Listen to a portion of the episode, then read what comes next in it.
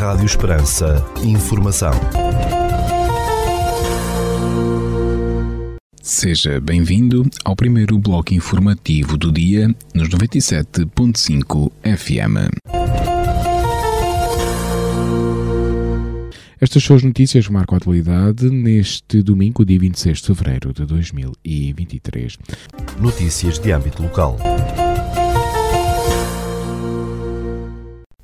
No dia 26 de fevereiro, domingo, às 21 horas e 30 minutos, no Auditório Municipal de Portel, será exibido o filme Amadeu. Trata-se de um histórico drama de 98 minutos para maior de 12 anos. Amadeu Sousa Cardoso viveu em apenas 30 anos uma vida intensa e fulgurante. Nasce e vive em Maúf, Amarante, veraneia em Espinho e fixa-se em Paris, onde integra um extraordinário círculo de artistas modernistas que marcará a história da arte do século XX. Trata-se de um filme do realizador Vicente Alves Dual.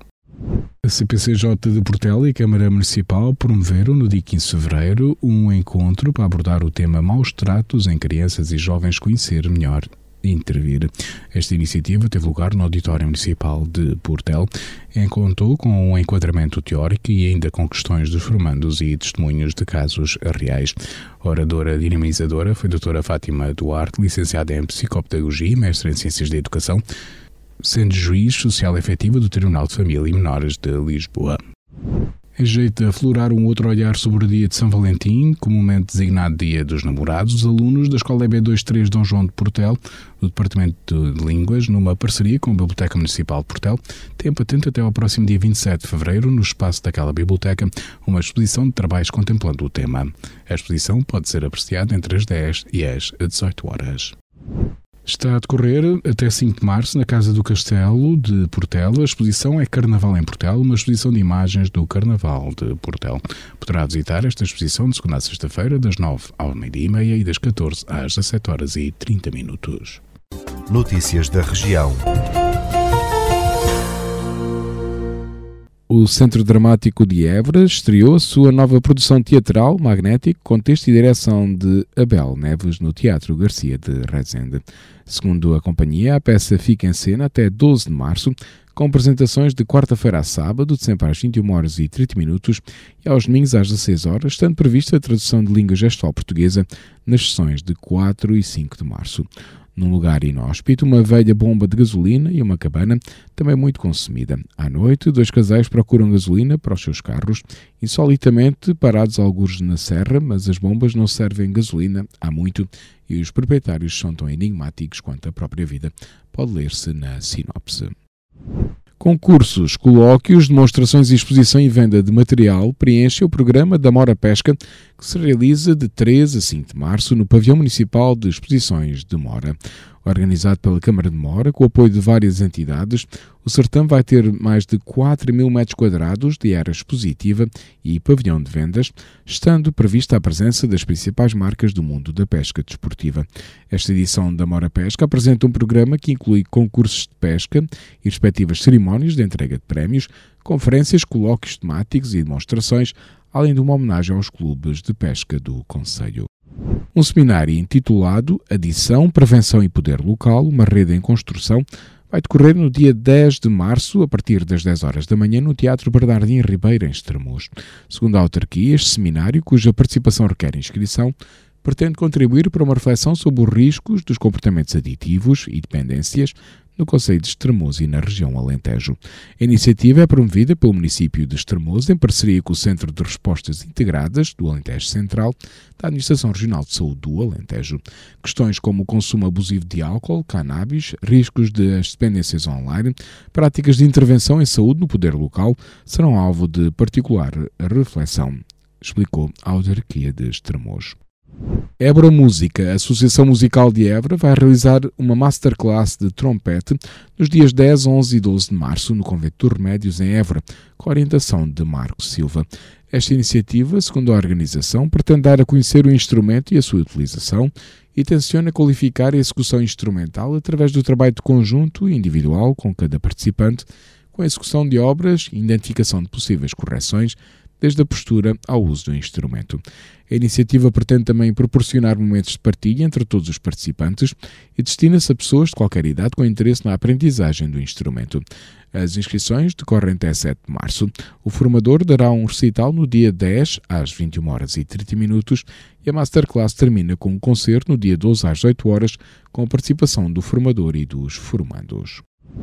O Mundo Rural é o título de uma exposição coletiva intergeracional que está patente na Biblioteca Municipal de Reguengos de Monsaraz. A mostra pode ser apreciada até 19 de março. Foi elaborada por alunos das atividades de apoio à família do Jardim de Infância de Reguengos de Monsaraz, das atividades de enriquecimento curricular das Escolas Básicas do Conselho e da Universidade Popular Túlio Espanca. A PSP teve um homem e identificou outros seis em Évora por suspeitas de tráfico de droga e empreendeu um total de 249 doses de heroína, cocaína, ecstasy e haxixe, divulgou a PSP no dia 22 de fevereiro. Este foi o resultado de uma ação de prevenção de consumo e tráfico de droga realizada na cidade de Évora no dia 19 de fevereiro por agentes da Esquadra de Intervenção e Fiscalização Policial da PSP de Évora. Segundo a polícia, foram apreendidas 146 doses individuais de heroína, 37 de cocaína, 35 de ecstasy e 31 de AX, o que prefaz um total de 249 doses individuais de droga. No espaço de comentário e opinião, escutamos agora a Hora da Europa. A Hora da Europa a crónica de atualidade europeia do eurodeputado Carlos Zorrinho. No momento em que os sinais económicos começam a ser mais positivos na União Europeia, designadamente com a contenção do pico de inflação e com a não confirmação dos piores cenários, que antecipavam uma recessão em alguns países da parceria, a União vive um tempo em que sente algum impasse, em que as ruas pedem ação mais rápida e vibrante para ultrapassar as dificuldades sentidas no cotidiano pelos cidadãos e pelas empresas. O aumento generalizado dos preços cortou o rendimento disponível, não apenas dos mais vulneráveis, mas também das classes médias, gerando disrupções e desconforto. Para as empresas, sobretudo para as PMEs que competem no mercado aberto e da União e do mundo, as medidas de apoio tomadas por outras potências, em particular o plano aprovado pela Comissão Americana para a redução da inflação através dos incentivos à produção local, criaram novos desafios competitivos, aos quais a União Europeia tem que estar à altura de ajudar a responder. Sem perder o foco na necessidade de continuar e mesmo reforçar o apoio à Ucrânia, a União tem, na minha perspectiva, que acelerar a concretização da sua agenda de modernização e reindustrialização. No domínio da transição energética e da descarbonização, a Comissão Europeia lançou uma comunicação visando pôr em marcha um plano industrial, ecológico, para a era da neutralidade carbónica. Sejamos claros, dificilmente a União conseguirá, nas atuais circunstâncias, mobilizar um investimento global similar ao mobilizado pela América e as nossas regras para as ajudas de Estado são bastante mais restritivas do que as dos nossos concorrentes.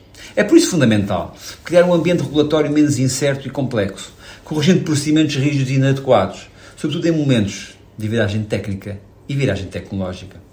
A proposta da Comissão visa também melhorar e acelerar o acesso ao financiamento, designadamente através da criação de um fundo soberano. É uma medida muito importante.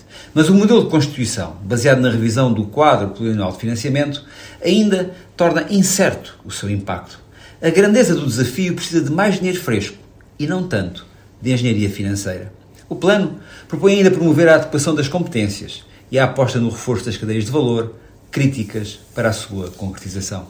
Do sucesso deste plano dependerá em muito a capacidade da União de liderar a revolução das tecnologias limpas e, em simultâneo, apoiar a sua indústria, que desenvolve e produz para o mercado global as tecnologias necessárias para se atingir a neutralidade carbónica. Também a transição digital será a chave para a resposta europeia. No quadro da década digital, a União está a adotar-se de legislação que, respeitando os seus valores e princípios, se adequa melhor aos desafios económicos e sociais dos novos tempos. Os dados são o combustível da economia e da sociedade do presente e do futuro. Para competir, a União não pode perder o comboio por falta de acesso à matéria-prima, ou seja, aos dados, que depois podem ser usados no plano individual, comunitário, institucional ou empresarial. Considero que os valores são inegociáveis, mas ao mesmo tempo sei que não podemos ter uma desvantagem competitiva estrutural. Poderá a União Europeia ser a potência regulatória, como lhe chamou recentemente a prestigiada revista The Economist? A ambição de ser a potência regulatória global implica uma grande assertividade legislativa. Implica, por exemplo, que os principais eh, princípios orientadores da década digital sejam inspiradores para as apostas das outras potências digitais. É reconhecido que o Regulamento Geral de Proteção de Dados o foi. Os regulamentos dos mercados e dos fins digitais estão a fazer o seu caminho. Os espaços europeus de dados e identidade digital são outros bons exemplos que podem desempenhar essa função. Claro que esta opção só será credível se houver uma aposta forte nas competências, na investigação científica, na inovação e no investimento empresarial. Não podemos ser um gigante conceptual se formos um anão no investimento na nova sociedade digital a gigabytes. Em síntese, precisamos de complementar o plano industrial para o Green Deal com um plano industrial para o Data Deal. Um pacto de cidadania em que os cidadãos cedem por opção consciente dados anonimizados, mas em contrapartida recebem melhores serviços e de respostas públicas e privadas mais robustas. É difícil? Sim, é uma estratégia difícil, mas se há caminhos fáceis, eu não os vislumbro. A Hora da Europa. A crónica de atualidade europeia do eurodeputado Carlos Zorrinho. Uma produção radios.baric.pt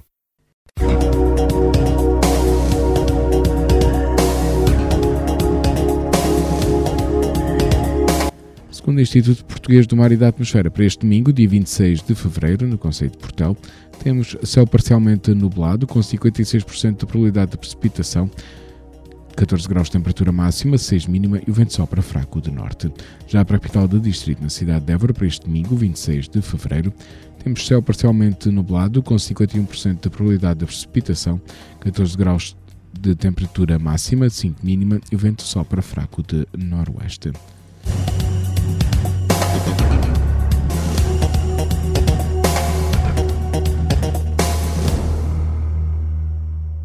Este bloco informativo fica por aqui. Informação volta à antena dos 97.5 FM às 17 horas. Boa tarde. Rádio Esperança. Informação.